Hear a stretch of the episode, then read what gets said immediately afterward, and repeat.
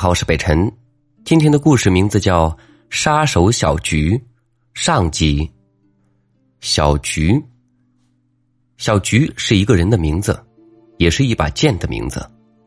陈小菊今年二十四岁了，穿着一身粗布麻衣，坐在高楼上朝外看阳光照在长街上。陈小菊是个很随便的人，所以别人的剑都叫斩龙、诛仙或者破军，他的剑。就叫小菊，所以他做了六七年刀手，依旧只收最低的价格，穿麻布衣服，喝烈酒，住城东漏风的屋子，五百两银子杀一个人，不算贵了吧？他难得认真的讨了一回价，眼睛微微眯了起来，外面的阳光照得他有些睁不开眼。想回家里了。坐在他对面的人是他的中间人。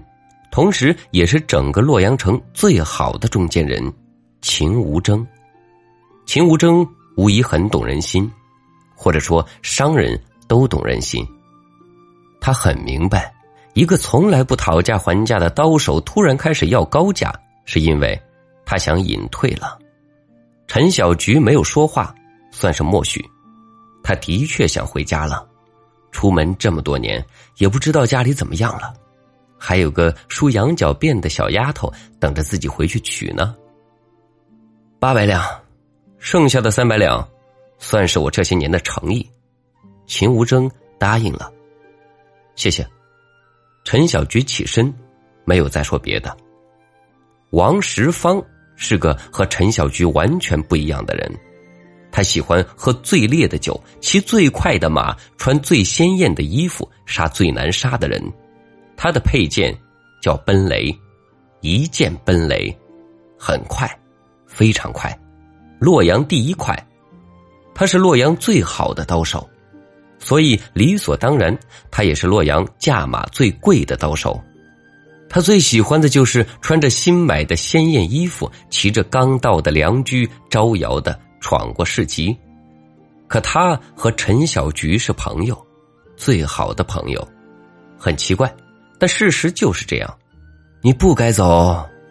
王石芳见到陈小菊的第一句话是这样说的：“他已经知道了陈小菊打算不干了，要回乡下去。他觉得很愤怒。明明陈小菊是那么有天分的人，他应该成为和自己一样的人，穿最鲜艳的衣服，骑最神骏的马。然后当他们并肩走过长街时，簪花楼上的姑娘们掩面羞红。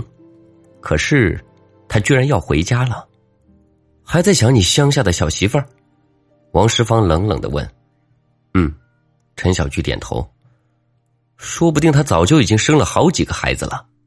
王石芳言语刻薄，但陈小菊只是笑笑，就像无数次之前，王石芳说那个乡下的姑娘也许嫁人了、死了或者别的什么。回家挺好的，陈小菊还是笑。其实他也记不太清那个女孩的面容了，只记得他走的那天，女孩站在村口，羊角辫在风里飘啊飘。家乡的橘子就要红了吧？他仰起头，躺在床上，看着昏暗的房顶，笑了起来。要结束这一切，他觉得蛮好的。陈小菊的中间人秦无争，曾经是洛阳城最好的剑客和刀手。但现在他是最大的中间人。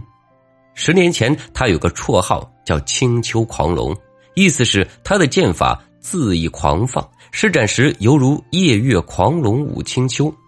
十年过去了，当年的青丘狂龙成了听雨楼的秦掌柜。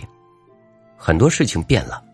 洛阳城里记得秦无争剑法高妙的人不多了，只知道他杀人不见血。他自己也很多年没有再用剑了。掌柜的，茶凉了。新来的小二殷勤的给秦无争换水。听雨楼上，秦无争正和洛阳道上另一名中间人花四爷相对而坐。生意不好做呀。花四爷叹了口气，看了一眼秦无争温润的面容，又去看四周的雕梁画栋，说道。也就只有你这听雨楼了。听雨楼建成数十年，历来是洛阳城的风水宝地。八年前，听雨楼的老掌柜半夜中风死了，秦无争盘下听雨楼，自此生意越发兴隆。四爷多虑了，做下这一单可以享几年清福了。秦无争笑笑，很温和，他仿佛永远都是这么温和，让人完全想不到他做的是杀人的买卖。唉，但愿吧。花四爷还是叹气，顿了一下，他又问：“我听说你手下的小菊要洗手了，洗手就是退隐。这世道生意难做，便宜的刀手靠不住，贵的养不起。秦无争手下的王石芳每单都要拿七成，最近这一单更是疯狂的要拿九成，哪个中间人吃得住？秦无争却听之任之，还是一副温和的样子。”独独陈小菊与众不同，身手好，靠得住，又忠心耿耿，要价却比一些刚出道的新人还低。如今他要走了，别的中间人都是幸灾乐祸，四爷却也一样难过，因为他偶尔也能通过秦无争的关系借用一下陈小菊。要走的留不住的，秦无争还是笑，他很明白这个道理。这世上总有人来，有人走。听雨楼对面就是簪花楼，簪花楼是洛阳城出了名的风流烟花地，莺莺燕燕，长歌曼舞。与清雅俊永的听雨楼遥遥相对，听雨簪花也是别有情趣。惊蛰前两日，天气很暖，夜月明星稀，簪花楼三楼雅间，簪花楼名妓小莲。高坐堂上，正要开腔高唱，堂下坐的是洛阳道上出名的黑道人物——鬼眼凶刀仇无忌。仇无忌一把大刀使得凶霸异常，杀人时更是杀气冲眼，犹如鬼妖。可他此时眼里没有凶光，只有迷醉，盯着堂上的家人小莲，是一眨也不眨。这时，雅间门悄然而开，送酒的小厮小心翼翼的。将酒菜端来。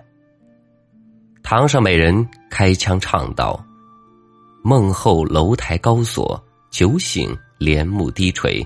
去年春恨却来时，落花人独立，微雨燕双飞。”是小燕的词，本来凄婉非常，此时却是被他唱的婉转多情。那仇无忌不知道小宴大宴，只觉得这美人钟情自己。恨不得立刻冲将上去，将这美人拥入怀里，好好爱怜一番。小厮这时已经把酒菜送到，正一样一样的摆开。仇无忌却是不耐烦，挥了挥手就要小厮滚下去。可谁知就在那一刻，说时迟，那时快，小厮猛然出剑，简简单单，毫无花俏，却是杀人的剑，一剑封喉，陈小菊。仇无忌甚至连一声喊叫都没来得及发出，鲜血就喷飞了出来，更不用说去拿手边的刀御敌了。仇无忌倒下，堂上美人还在唱：“记得小嫔初见，两重心字罗衣。”乍见杀人，他没有丝毫惊慌，反而慢步走下堂来，将门关了。陈小菊拔出长剑，确认仇无忌死了。正打算离去，